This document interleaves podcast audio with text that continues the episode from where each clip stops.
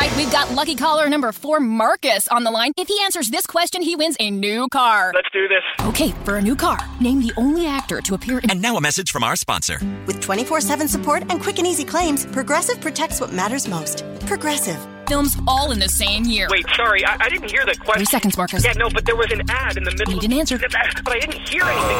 Marcus, you dropped it in the dirt. Progressive. There's never a bad time for great protection. Progressive Casualty Insurance Company and Affiliates. Nós estamos hoje começando uma série. Você percebeu que quando a gente não tem série, a gente compartilha algo do dia a dia sem, sem problema nenhum. Mas às vezes a gente gosta de, de seguir um, um, um roteiro, vamos dizer assim, para que a gente vá crescendo em alguns textos bíblicos. Então, ano passado a gente fez isso com o Sermão do Monte. Creio eu que foi bom para aqueles que participaram da série toda ou aqueles que uh, ouviram algumas das, das mensagens. E hoje a gente quer introduzir o que foi falado na semana passada a respeito da palavra que Deus deu para nós esse ano. Nós temos tentado trabalhar com direcionamento, com algo assim que possa nos levar, que, que, que vai nos, nos, nos guiando literalmente. Então, a palavra que foi colocada no nosso coração é multiplicação.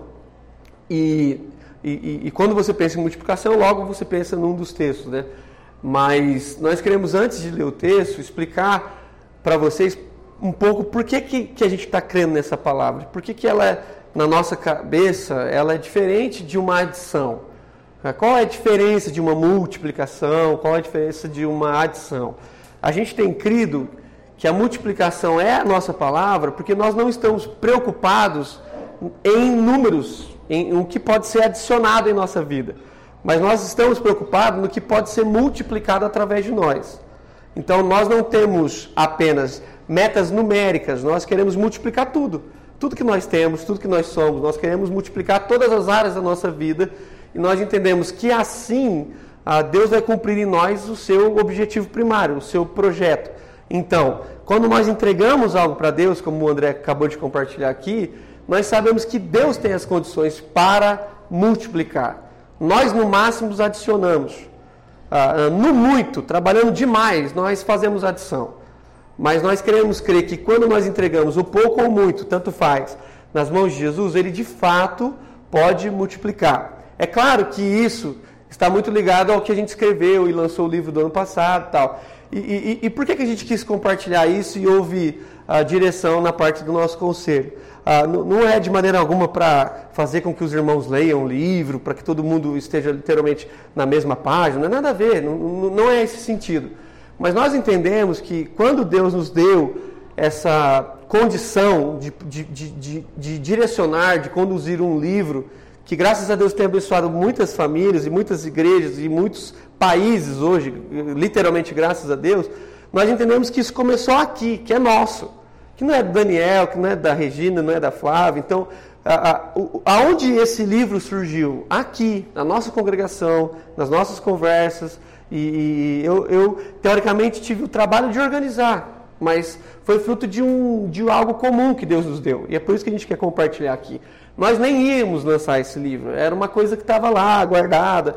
E numa das conversas com o Pérez, especificamente, ele me, me deu esse gás, assim, vamos lá, vai dar certo tal. E, e, e deu certo. Então, ele surgiu numa roda com a, com a Regina, com o Arthur, com outros irmãos. Depois foi motivado pelo Pérez, que escreveu a Flavinha. Então, assim, de quem que é o livro? É nosso, sai nosso nome lá, sai meu nome na capa, mas é nosso, é um livro da comunidade. O livro está aqui, eu trouxe alguns exemplares ele está sendo obviamente vendido, mas se você não tem condição financeira, o livro custa R$ 24,90. Se você está passando um momento difícil, não tem crise nenhuma. O livro está lá atrás, você vai lá, pega, não precisa falar para ninguém, não precisa me avisar. O livro é nosso, Deus que Deus, Deus é que paga a conta. É tudo nosso, literalmente. Amém? Então não fique constrangido. Ah, não tem dinheiro, o que, os irmãos vão pensar? Irmão, aqui nessa igreja todo mundo já ficou sem dinheiro um dia. Entendeu? E todo mundo vive assim mesmo. Um dia está melhor para um, está melhor para outro. Por isso que nós somos uma família. E um vai entendendo a responsabilidade sobre o outro. Então eu quero ler o texto que vai nos direcionar durante essas semanas. Texto de João, capítulo 6. Aí você vai pensar, ah, mas eu, eu, li, eu li o livro, por que, que eu vou participar da mensagem? Cada um aqui vai abordar um pouquinho mais uh, do que foi escrito lá no livro. Então, primeiro texto, João capítulo 6, Quero ler versículo 1 até o 15, que diz assim: Depois dessas coisas, atravessou Jesus o mar da Galileia, que é o de Tiberíades. Seguiu a numerosa multidão, porque tinham visto os sinais que ele fazia na cura dos enfermos. Então subiu Jesus ao monte, assentando-se ali com seus discípulos. Ora, a Páscoa, a festa dos judeus, estava próxima.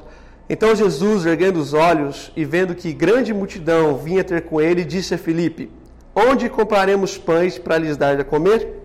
Mas dizia isto para experimentar, porque ele bem sabia o que estava para fazer. Respondeu Filipe: Não lhes bastariam duzentos denários de pão para comer cada um um pedaço? Um dos seus discípulos, chamado André, irmão de Simão Pedro, informou a Jesus: Está aí um rapaz que tem cinco pães de cevada e dois peixinhos. Mas isso é o que para tanta gente? Disse Jesus: Fazei o povo assentar-se, pois havia naquele lugar muita relva. Então assentaram-se, pois, os homens em número de quase cinco mil. Então Jesus tomou os pães e, tendo dado graça, distribuiu entre eles e também igualmente os peixes, quanto queriam. E quando já estavam fartos, disse Jesus aos seus discípulos: Recolhei os pedaços que sobraram, para que nada se perca. Assim, pois, o fizeram e encheram doze cestos de pedaços dos cinco pães de cevada que sobraram aos que haviam comido.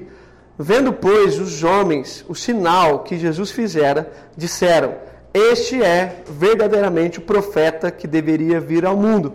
Sabendo, pois, Jesus que estavam para vir com o intuito de arrebatá-lo para proclamarem rei, retirou-se novamente sozinho para o monte. Amém. Que Deus os abençoe nessa breve reflexão. Pois bem, nós queremos falar hoje, como está aqui na nossa tela, sobre os milagres participativos. Ah, essa palavra, milagres participativos, não aparece na Bíblia. Ela foi um termo que a gente teoricamente inventou para classificar dois tipos que aparecem na Bíblia de milagre. Há vários tipos mas a gente quer classificar como milagres exclusivos, aqueles que não há participação nenhuma de ninguém, como por exemplo a criação de todas as coisas, não houve ninguém ali com Jesus. Nós queremos que a criação, ah, os teólogos chamam a criação de ex nihilo. O que quer dizer isso? Ex nihilo, que Deus criou todas as coisas a partir de nada e de ninguém. Então não usou matéria-prima e não usou recursos humanos, até porque não havia. Então, ah, ah, são esses os milagres que Jesus faz, ah, que Deus faz sozinho. Daqui a pouco eu cito mais alguns. E há na Bíblia, tanto no Novo Testamento quanto no Velho Testamento, muitos milagres, muitos milagres, que Jesus e Deus, no Antigo Testamento, convidam pessoas normais para participar. E, e, algumas pessoas falam, ah, Dani, você, você, citou muitos poucos, poucos exemplos de, de milagres que são participativos, mas a ideia não é citar todos, a ideia é trazer um princípio. A gente se, se, se manteve em três, que aparecem no livro de João, e para mostrar para as pessoas que de fato Deus ele chama pessoas normais para participarem da sua obra. Nós cremos, eu acho que você também crê, que Deus ele é onipresente, onipotente e onisciente. O que, que isso significa? Deus sabe tudo, está em todos os lugares e pode tudo. Então, ah, não há nada que foge do controle de Deus, não há nada que Deus não possa fazer por questões de poder, e não há um lugar que não tenha a presença de Deus aqui, entre nós. Então, a, a questão é muito simples. Se Deus pode tudo, está em tudo e, e, e, e sabe de tudo, por que, que nós estamos aqui e por que, que algumas vezes Deus nos chama para participar do que ele está fazendo. É meio isso que a gente queria falar. É evidente que Deus não precisa de nós. É evidente que Deus ele é um ser supremo. Ah, ele, ele, ele sabe de tudo e Deus não tem crises. É evidente que Deus não precisa da nossa adoração. Porque se a gente pensasse que Deus precisa de algum retorno, antes de nós, nós teríamos uma figura de um Deus inseguro, de um Deus ansioso, de um Deus que precisa ser adorado, de um Deus que cria, cria todas as coisas por anseio de, de, de, que ele fosse um dia adorado. Se a gente pensar assim, a figura que nós temos de Deus é uma figura muito frágil, que precisa de retornos, que quando a igreja canta ele se alegra, se a igreja não cantar ele, ele se entristece. Não, ah, Deus, Deus não pode mudar. Deus não pode mudar. As Escrituras vai dizer que em Deus não existe nem mudança e nem variação de dúvida.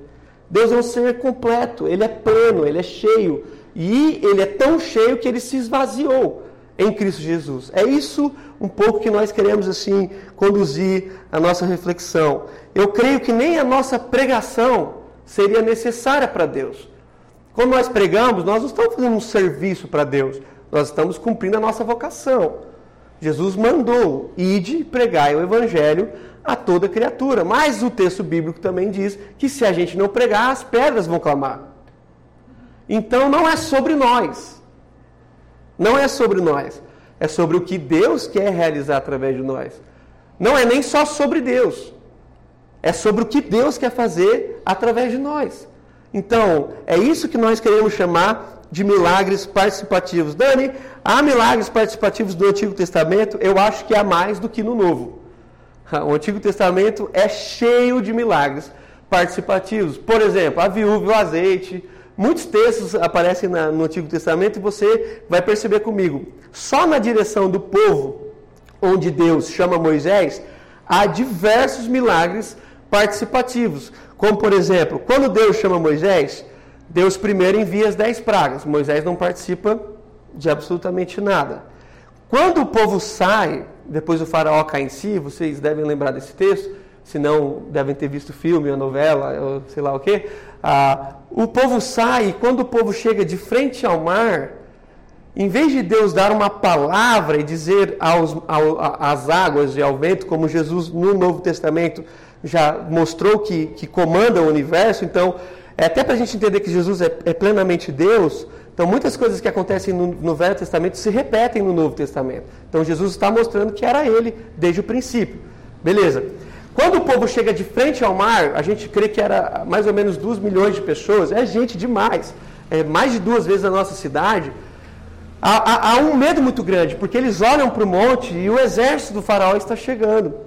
E é óbvio que se eles voltassem para o Egito, eles seriam muito punidos. Eles já eram punidos, mas eles seriam mais ainda por terem, de certa forma, fugido.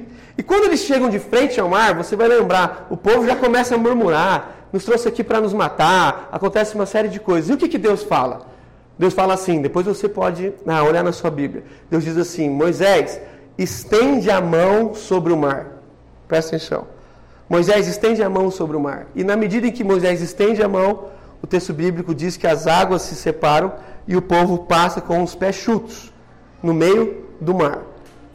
Pausa. Se Deus vai realizar esse grande milagre, porque a obra e o poder é de Deus, por que, que Moisés tem que estender a mão? Qual é a diferença em Moisés estender a mão? Há virtude nas mãos de Moisés? Há poder na mão de Moisés? Não há poder, não há virtude, não há ninguém. Ele é um homem normal. Mas Deus quer que o povo entenda que Deus age por meio de pessoas. E naquele momento específico era necessário o povo entender que Moisés foi constituído líder e que a mão de Deus estava com ele.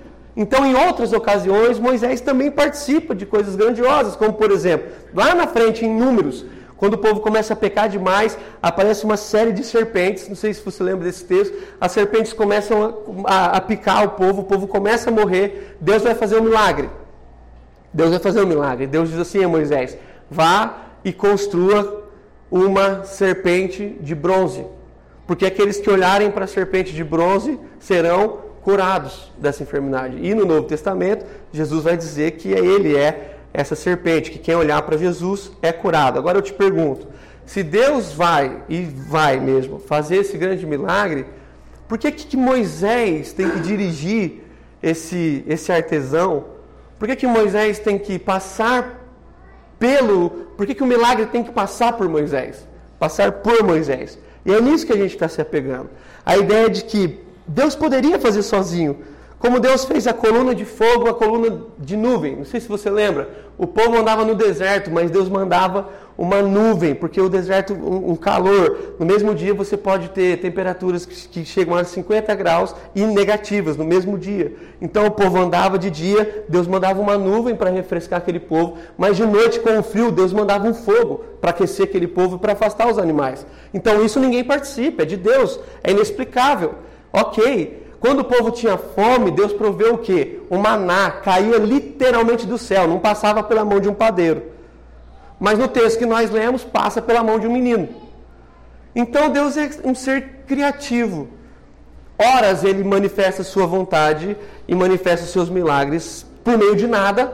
Ora ele chama pessoas normais para participar do seu milagre. Quero destacar rapidamente aqui outros três milagres que aparecem na Bíblia e também estão contidos nesse livro. E a máxima que a gente tem que perceber aqui é que Deus, ele realmente quer e ele pode fazer tudo. Mas eu creio que ele quer fazer muitas coisas através de nós. O primeiro milagre que aparece na Bíblia, não sei se você se lembra também, mas é, é um milagre muito específico. Eu gosto muito de casamentos, então para mim faz muito sentido Deus começar em Cristo a sua obra em um casamento. Ah, por que, que faz sentido? Quem já me viu fazer casamento sabe, porque eu, eu, eu, eu acho que a Bíblia é um casamento. Então a Bíblia começa com o casamento, o primeiro milagre de Jesus é no casamento e a Bíblia termina num casamento onde Jesus casa com a igreja. Então a Bíblia só fala de casamento. Se alguém te perguntar qual é o tema da Bíblia, você fala casamento. Aí você explica as diversas faces que tem um casamento. Então Jesus está num casamento, ele é um convidado, convidado de honra. Ele ainda não tinha manifestado ainda o seu ministério. Ele está num, casamento e aqui nós vemos um milagre participativo de duas pessoas, de, de, dois tipos de pessoas, vamos dizer assim. Uma primeira pessoa que participa desse milagre é Maria, é a mãe de Jesus, porque ela chega e fala para Jesus: Jesus, acabou o vinho. Ah, ele responde: mulher, é, o que tenho eu com isso, né? Tipo assim, ah, não tenho nada a ver, eu, eu, eu não faço parte da, da, da liderança desse casamento, eu sou só um convidado. Mas ela ela diz, ela orienta, não sei se você lembra, mas no texto bíblico está escrito assim: a Maria diz para os serviçais: façam tudo o que ele disser. Então ela está participando do que Jesus vai realizar. E depois que Maria diz isso, Jesus se dirige aos serviçais, aos homens que trabalhavam naquela festa, e Jesus diz assim: encham os potes de água. Depende da versão, talvez na sua esteja, encham as talhas de água. O que são as talhas? São ah, ah, barris que eram usados para a água da purificação que se usava no templo. Então toda a água era purificada. Aqui, nós sabemos pelo texto bíblico que havia naquele lugar seis potes de água. E que cada pote vai variar de 80 a 120 litros. Então vamos colocar a média óbvia de 100 litros. Então, se tem 6 vezes 100, conta básica, dá 17. 600 a 600 litros de água. Gostou? Né? 600 litros de água. Não havia água encanada. Ah, não havia nada que pudesse facilitar. A festa dos judeus durava aproximadamente sete dias. Se aquele vinho acabou, não está no primeiro dia. Nenhuma noiva e noivo é tão desregulada assim. Aquela festa provavelmente esteja no sexto ou no sétimo dia. Se está no sexto ou no sétimo dia, aqueles homens estão trabalhando há pelo menos cinco dias. Ok? Fácil, né? Há pelo menos cinco dias. Então, depois de trabalhar cinco dias, Jesus chega para eles e diz assim: ó, encham os potes de água. Aonde está a água? Está no poço. Como pega a água? Pega com balde. Ah, e o que, que eu quero dizer com isso? Que participar da obra de Jesus é a melhor coisa que um ser humano pode fazer.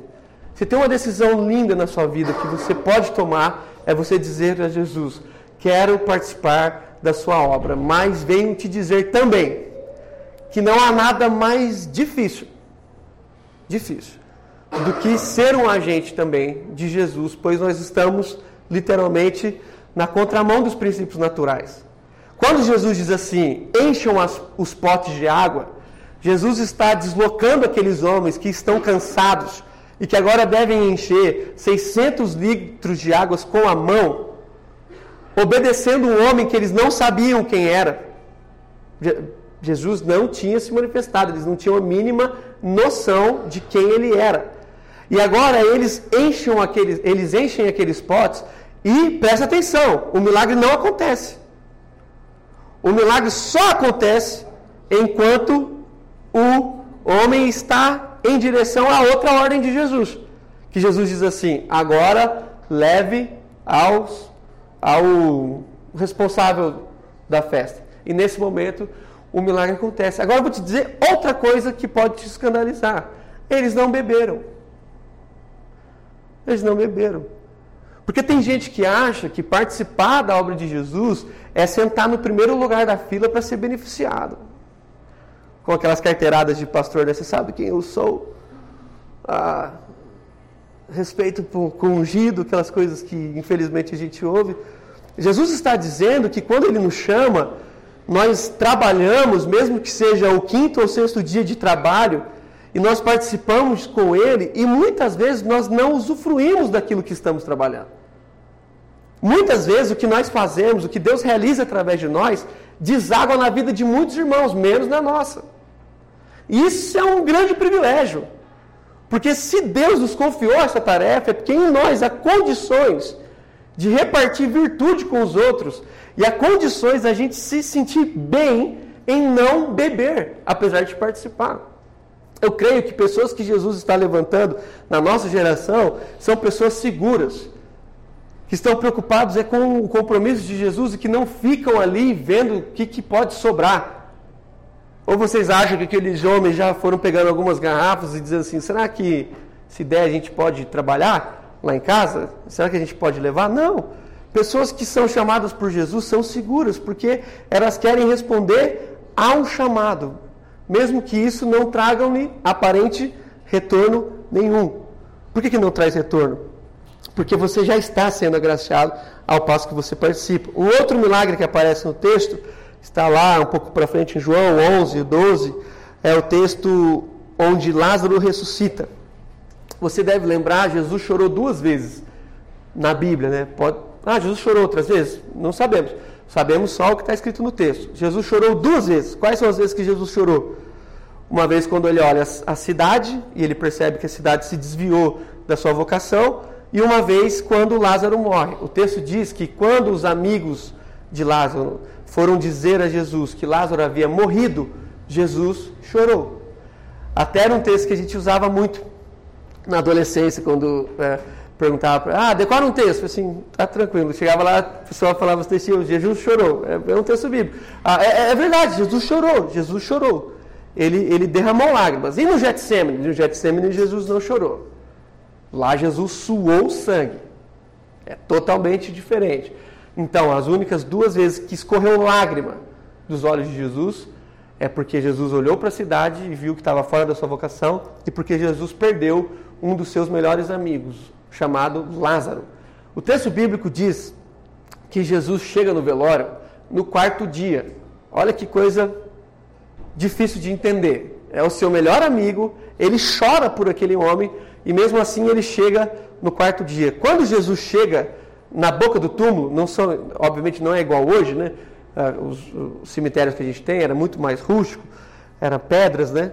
Ah, Jesus é interpelido por alguém dizem assim para Jesus: Jesus, ó, é, o senhor chegou atrasado, já é o quarto dia. E no quarto dia ele já está cheirando mal. Ou seja, o seu corpo já está no estágio avançado de decomposição. Ah, por que, que a Bíblia é tão clara em dizer isso? Porque é no quarto dia que, naquela época, as pessoas davam um veredito de que, de fato, a pessoa havia morrido. É como se eles dissessem assim: Jesus, aceite isso. Lázaro, o seu amigo, morreu. Mas Jesus diz assim: tirem a pedra. E a falta de imaginação é um grande problema, porque quando você lê assim, tirem a pedra, qual é o tamanho da pedra que você pensa? A pedrinha que você chuta, a, a pedregulho, não. Se uma pedra que está tampando um túmulo, ela tem que caber, ela deve ser do tamanho, pelo menos, de um homem morto e de pelo menos duas pessoas que carregaram ele. Então, qual é a circunferência dessa pedra? Qual é o tamanho dessa pedra? Qual é o peso dessa pedra? Ela é no mínimo pesada e grande. Agora preste atenção, já é o quarto dia. Então aqueles homens estão vivendo o luto do seu amigo Lázaro. Eles estão tristes. E aqui quero pontuar uma coisa de Deus na nossa vida, de Deus na nossa vida. Tem horas que Deus quer nos usar, é quando nós estamos tristes. Tem hora que Deus quer nos usar em meio ao luto. Tem hora que Deus quer nos usar quando nós pensamos que nós não temos mais condições de entregar nada. Tem hora que nós achamos que não dá mais. Jesus vai lá e fala assim: não, então você tem ainda condições de tirar uma pedra. Isso não é brilhante? Isso não é brilhante? Jesus está crendo em nós, mesmo quando nós não estamos. E Jesus diz: tirem a pedra. E aqueles homens vão lá, não se sabe o número nem, é, nem o nome, eles tiram a pedra. E quando eles tiram a pedra, Jesus diz: Lázaro, sai. Então, a voz de Jesus, a voz que criou todas as coisas, lembra? No primeiro dia, Deus disse: haja luz. Então, quando Deus diz, as coisas acontecem. Então, Deus diz: Lázaro, sai. E Lázaro sai. E ele sai, obviamente, todo enfaixado. E quando ele está enfaixado, Jesus diz: tirem as faixas deles. Dele, perdão. E eles tiram as faixas, que é para comprovar de fato que lá não era uma miragem. Lázaro está vivo. E você continua lendo o texto bíblico e você vai se deparar com uma informação grandiosa, que quando as pessoas encontravam com Lázaro, elas criam que Jesus era o Cristo de Deus. Então, presta atenção. Muitas pessoas encontraram com Lázaro depois da sua ressurreição. E essas pessoas creram em Jesus, que Jesus é o Filho de Deus, o Messias enviado. E você sabe por que essas pessoas creram que Jesus é o Messias, o Filho de Deus? Porque algumas outras tiraram uma pedra. Participaram do milagre. Tem coisa que a gente faz, gente, presta atenção, e você acha que aquilo ali não vai dar em nada. Você faz meio que no automático. E depois de cinco anos vem uma notícia. E vira e mexe, a gente é agraciado com essas boas notícias, enche o nosso coração. Um dia eu fui visitar uma congregação, foi um dia magnífico, eu não lembro o nome do rapaz, mas foi assim, ah, ah, foi incrível. Eu fui com um pastor amigo, não fui eu compartilhar, fui só participar mesmo, é, aproveitar os dias de folga que eu tenho. Aí eu cheguei lá e o meu amigo foi me apresentar para o líder de jovens daquela congregação. Ele falou assim: Você conhece o Daniel? Ele falou assim: Como não conheço? me converti na sua pregação, acampamento 2012, e começou a falar a minha pregação, que eu nem lembrava mais. Aí eu falei, tá vendo? Às vezes você vai ali e, e entrega e aquela pessoa ouve e Deus trabalha algo no coração dela e você não vê. Mas através dela, muitas pessoas podem ser alcançadas. Então isso é magnífico, eu estou participando. Eu não sou o agente principal, mas também foi através de mim, aqueles homens puderam dizer aos seus filhos e netos que participaram de um grande milagre. Eles tiraram a pedra. Último texto é o texto que nós lemos, onde nós sabemos que o milagre da multiplicação dos pães é o único milagre que aparece nos quatro evangelhos. Por que, que nós escolhemos João e por que, que nós lemos esse texto aqui? Porque ele é o texto onde aparece o um menino. Você pode ler Mateus, Marcos e Lucas. Ah, os três não colocam o menino, opõem. Não, não, não deixa claro que aquele pão surgiu através um menino. Aqui nesse texto nós sabemos que André e Felipe foram conversar com Jesus. Nós lemos isso agora há pouco. E Jesus se direciona a André e diz assim: André, perdão, a Felipe, Felipe, onde compraremos pães? para dar esse povo de comer. E aí nós sabemos das respostas. Ele diz assim: Senhor, não bastariam 200 denários para que cada um comesse um pedaço de pão.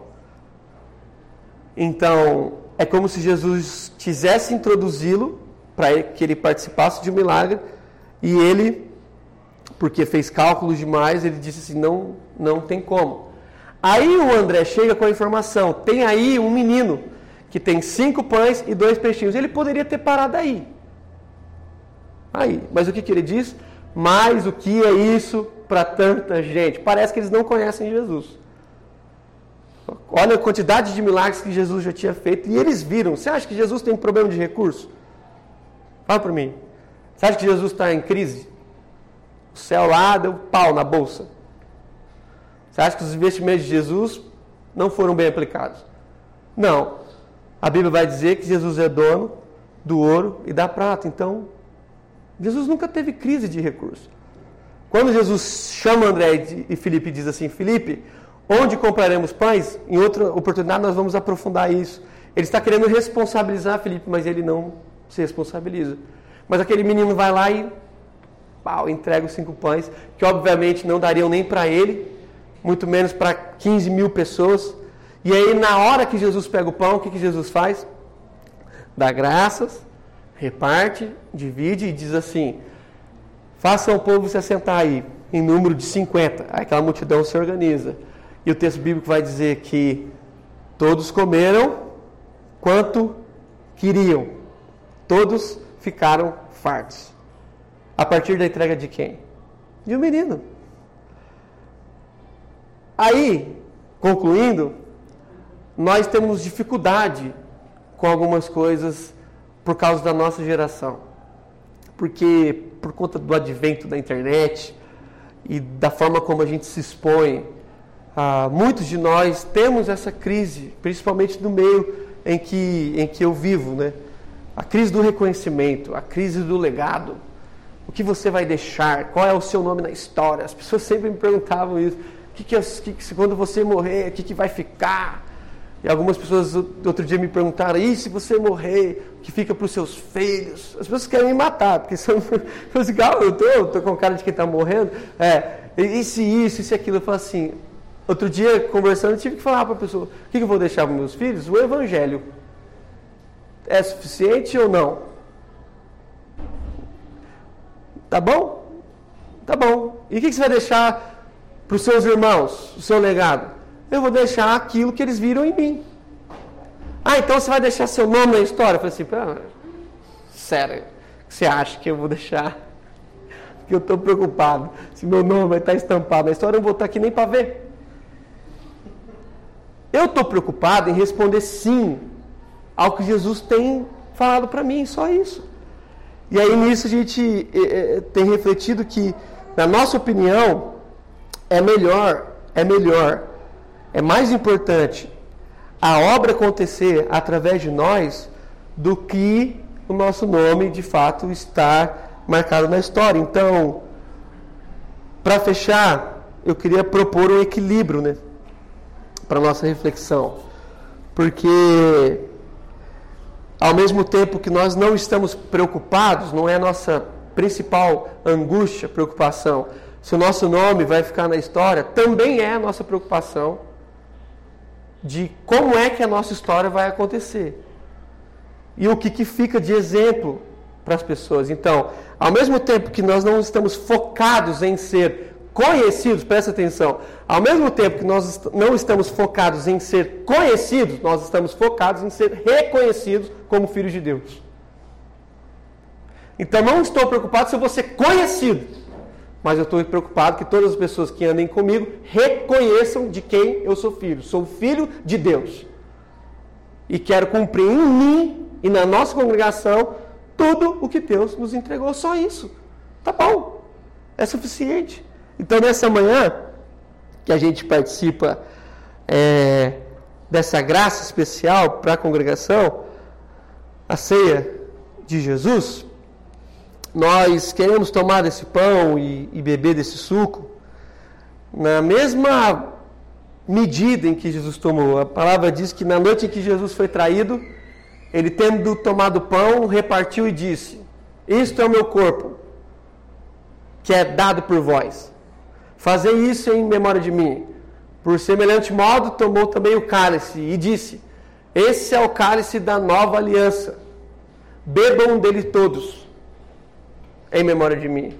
Porque no dia em que comeres do pão e beberes do cálice, anuncieis a morte do Senhor até que ele venha. Então é isso que a gente quer fazer nesse dia.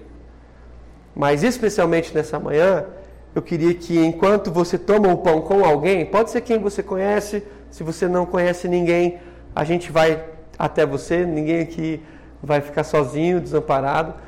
Mas que nesse, nessa manhã específica, enquanto você lembra de tudo que Jesus fez por você, ah, ele, ele, ele, se entregou, como a gente cantou. Hoje, sim, foi, foi as músicas muito nessa linha da graça, do que ele fez por nós, do seu amor, do, do, da, da, sua graça que, que rompe barreiras naturais. Então, na medida em que você toma desse pão, você lembra, Jesus fez isso por mim, independente de como eu estou. Presta atenção, independente de como eu estou. Você está mal, se você está bem, se você está triste, se você está feliz. Jesus se ofertou por você e por mim. Jesus não fez isso porque talvez um dia a gente pudesse fazer alguma coisa por Ele. Não, Jesus fez isso porque Ele nos ama. Saber do amor de Jesus é suficiente para a gente viver qualquer tipo de constrangimento. Como foi na vida do André, o testemunho que ele deu para nós em outra ocasião. Saber do quanto Deus nos ama nos faz ir para qualquer lugar. É por isso que o salmista diz assim: Ainda que eu ande pelo vale da sombra da morte, não temerei mal nenhum, pois tu estás comigo, o teu bordão e a tua vara me consolam. Então, quem sabe disso está seguro, está no melhor lugar do mundo. A gente pergunta para as pessoas: Como é que você está? Estou nas mãos do Senhor. Eu falo assim, que bom, está no melhor lugar. Está no melhor lugar. Você está na mão de Deus, está no melhor lugar. No entanto, quando Jesus fez isso, penso eu, creio piamente que Jesus também estava nos responsabilizando. Porque ele diz assim: quando vocês fizerem isso, vocês trarão a memória de mim. Então façam isso em memória de mim. Então por que, que nós tomamos do pão? Por que, que nós tomamos do suco? para que as pessoas vejam a memória de Cristo. Para que quando nós fazemos isso, na medida em que nós vivemos, repartindo o nosso pão, repartindo o nosso suco, que é o nosso corpo, que é o nosso sangue, as pessoas vão ter memórias de quem fez isso primeiro. Quem é que fez isso primeiro? Quem é que fez isso primeiro? É Jesus. Então, quando as pessoas veem pessoas fazendo como Jesus, eles trazem a memória de Cristo. Eles trazem a memória. Foi Jesus que fez isso. Então que Deus possa te abençoar. Eu quero orar. A gente termina aqui. Você pode ficar em paz. Você toma aí com alguém, reparte, pode compartilhar o que você quiser. Vocês podem orar juntos. Uh, sempre que tem ceia, termina uns 10 minutinhos a mais, mas isso não vai é, mudar a vida de ninguém, assim. Você vem aqui, pega um pedaço de pão, pega dois copinhos e reparte com alguém. Fala assim: Eu quero repartir minha vida com você, como Jesus fez. Ele nos amou, quero te amar quero me entregar por você, quero fazer um, um voto aqui de confiança. E talvez essa pessoa precise te contar alguma coisa e fala assim: não, nós somos a solução para esse problema, conta com a gente, você não está sozinho. Porque Jesus disse que o Espírito dele ele nos daria para que nós tivéssemos em nós a, a consolação. Então, fique à vontade, vamos orar. Pai, nessa manhã nós louvamos o teu nome por tudo que o Senhor nos tem dado aqui. Louvamos o teu nome pela tua palavra, queremos dizer que sim, nós queremos participar de todos os milagres que o Senhor quer realizar nesse lugar, nessa cidade, nessa região, nesse país e também no mundo. Nós queremos nos colocar em tuas mãos. Queremos dizer, Senhor, faz a tua vontade. Queremos lembrar a oração de Jesus nesse momento. Queremos lembrar a oração que Jesus nos ensinou. Faça a tua vontade em nós, Senhor. Vontade que está plena no céu, mas que deve ser manifestada na terra através de nós. E que então, enquanto a gente toma desse pão, que nós possamos nos constranger pelo teu amor.